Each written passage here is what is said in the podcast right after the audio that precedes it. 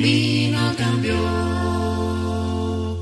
Vista al ciego le dio. Hoy nadie como, como tú. Brillas en la oscuridad. Gracias. Gracias por tu paciencia y por estar pendiente siempre de escuchar un episodio más de Apuntando a la Gloria. Recuerda que estamos hablando acerca de la última semana de la vida de Cristo.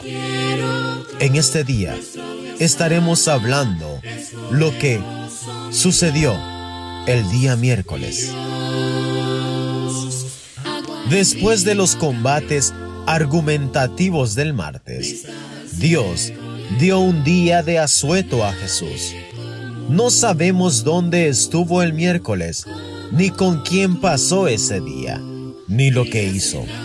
Es un silencio que retumba en nuestros oídos. Los fariseos se regocijaron de que los saduceos habían sido aplastados por Jesús. Pero el ánimo, el ánimo de ellos pronto se tornó en aborrecimiento cuando Jesús los dejó callados.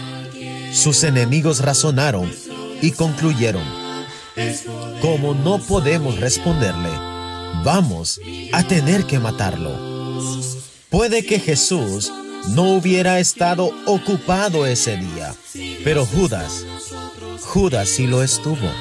Su traición no fue resultado de un impulso, fue deliberada. El Sanedrín, el alto concilio judío, también estuvo ocupado. Ese día sesionó en secreto. Satanás, Satanás también estuvo ocupado. El miércoles fue la calma antes de la tempestad. ¿No diría usted que Jesús pasó ese día en oración con Dios? Dios te bendiga.